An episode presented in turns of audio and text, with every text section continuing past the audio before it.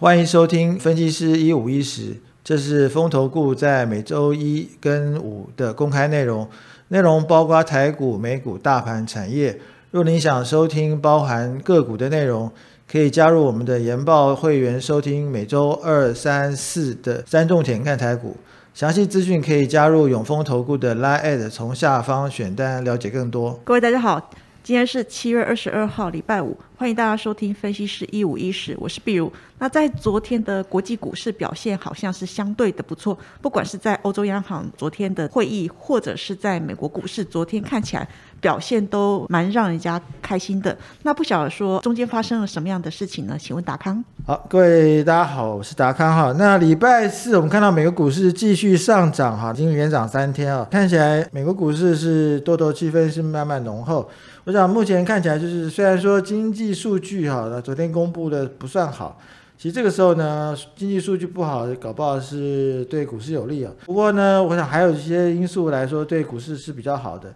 那第一个就是俄国方面的这个北溪一号哈，是讲了半天啊，如期是重启哈，那供给欧洲的天然气。那第二个是晶片法案啊，继续的推进哈。那第三，在企业获利部分哈，那特斯拉公布财报看起来是优于预期哈。那对于市场来说是有提振这个情绪的部分，所以整个看起来呢，美国股市是开盘以后呢是一路走高哈。当然这中间能源股哈，那最近看起来油价是慢慢回软哈，所以下跌的。那不过半导体啊是持续上涨。那就刚刚提到这个经济数据部分哈，企业裁员哈这个出现了啊，初领失业救济金人数是二十五点一万啊，上周是二十五点一万。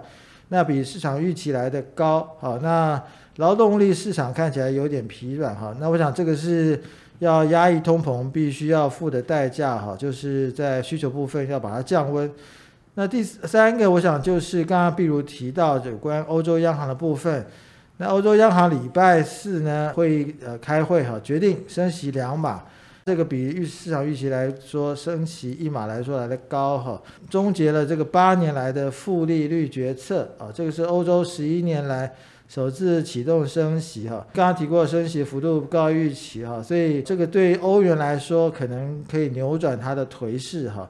那另外本下个礼拜呢，就联准会呢会在二十六到二十七号召开 FOMC 哈，那市场预期呢联准会会升息三码。那我想这个部分呢，也是大家呃下礼拜呃关注焦点哈。不过这个地方，大家对于这个升息三码好像比较笃定一点。那刚刚提到这个特斯拉的部分哈，那特斯拉礼拜四呃涨了大概接近十趴哈。这个是从它的财报来看哈，上海厂停工以后呢，负面效应虽然说浮现出来，不过从它公布的数据来看哈，是优于市场预期。那特特斯拉也是萎靡了一阵时间哈，所以。这股价的反弹来说蛮大的哈，那而且它重申它长期交车的这个目标不变哈，所以大家对特斯拉信心有所回复。但当然，我想这也是反映市场的情绪部分。那总的来看哈，我们从看观察一下数据哈，那十年期公债昨天的殖利率是二点八八哈，那比前一天的三点零来说是又下降了。那所以显然市场对于这个公债的价格往上推升哦。那 VIX 指数呢持续下下跌哈，二三点一一。那 WTI 呢，西德州中级原油从九十九降到九十六哈，所以看起来过去比较热络的这个油价部分呢，已经持续降温。我想这个对通膨来说是有利的哈。总体来看，美国股市。现在多头气氛是持续进行，大家应该可以保持稍微乐观一点。哦，谢谢达康。我们回到台湾股市来看的话，其实，在最近国安基金是宣布进场启动机制了之后，其实台股好像就在一万四这附近做一个持稳打底，然后缓步的一个向上。那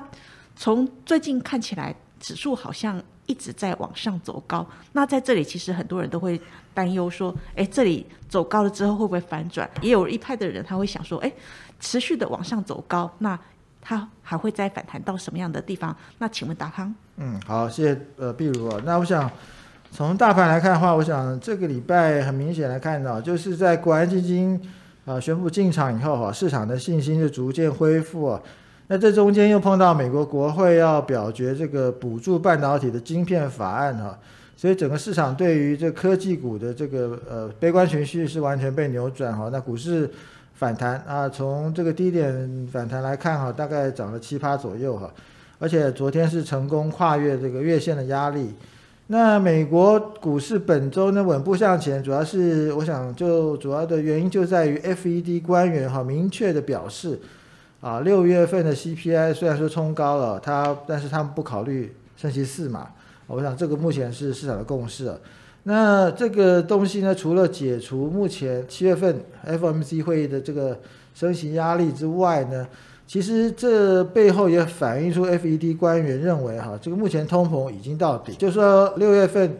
的 CPI 虽然是九点一，很吓人哈，但是他居然在七月份没有把这个升息码数往上再调哈，那就可能表示他们认为这个通膨的这个这个高峰已经差不多过去了哈，所以呢，我想这个对市场来说也是一个利多哈。那另外，刚刚我提到这个晶片法案部分。那晶片法案，我想又提醒大家啊，这个半导体除了这个短期景气的这个循环之外，其实它是一个战略产业哈，那所以它的价值呢又再次被提高。那就这个礼拜来看哈，我想类股表现方面哈，其实以电子零组件表现的最强哈，那其中 A B F 啊，这个是重新得到法人青睐哈，我想呃过去跌的深，现在反弹的高哈，也是很正常的。那半导体来说是优于大盘。不过这边龙头股呢表现却是幅度比较小哈，涨的幅度比较高的呢是 IC 设计跟二线的代工厂，那这也符合这个叠升啊这个弹高的一个呃逻辑。这边另外一个通信网络股下跌，这主要是因为电信股在悲观的时候呢，电信股是一个避险的避风港啊。那但是股市一好转哈，这个通通都被倒出来哈，所以出现下跌。那金融股啊这边虽然看起来是差不多平盘哈。不过，因在过去半年来说，股债大跌以后，哈，那其实他们的资产评价是不利的。那本波段指数反弹已经差不多七趴，哈，短线技术指标呢已经在高档。我想这边大家要注意的是量能，哈，那特别是在利多讯息要保持警惕，啊，尤其是可能过去未来几天如果出现报上出现什什么大利多的时候，这个时候特别要保持冷静，哈，关切盘中的量能变化，啊，避免掉入一个短线套牢的陷阱。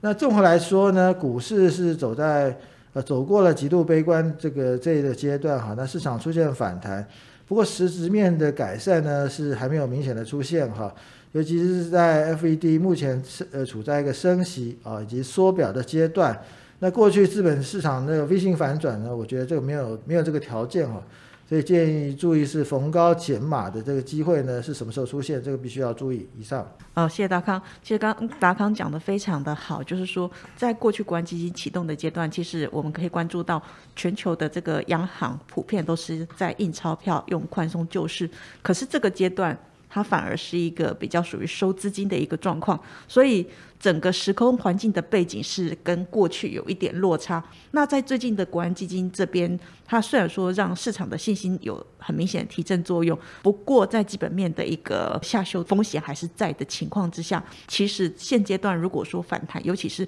当有比较大的利多让指数上涨的时候，大家反而站在卖方去做一个获利减码的动作会比较好一些。另外，在最近我们看到三大法人的一个部分，其实也是随着指数的一个上上下下，它去做一个加持或减持的动作。不过，从投信最近的一个动向来看的话，它还是比较属于正向的。那在最近，不管是在外资或者是投信的一个操作，不晓得要怎么解读呢？请问达康？嗯，好，谢谢碧如。那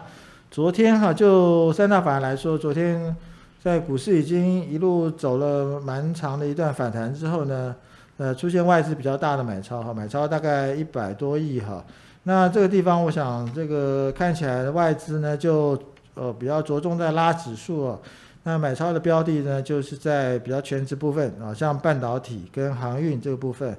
那不过我们比较关心的，就个股操作来说，还是比较呃，把焦点放在投信啊。昨天投信继续买，买了大概上市柜合计买了大概十十几亿哈。那投信主要还是在买电子股的中下游啊，这个不是买上游，投信是买中下游。那这个地方看起来就是过去投信比较偏好的成长股部分，但是在塑化跟金融部分就是它减码的哈。我想，呃，塑化跟金融看起来就是景气比较差啊，另外一个就是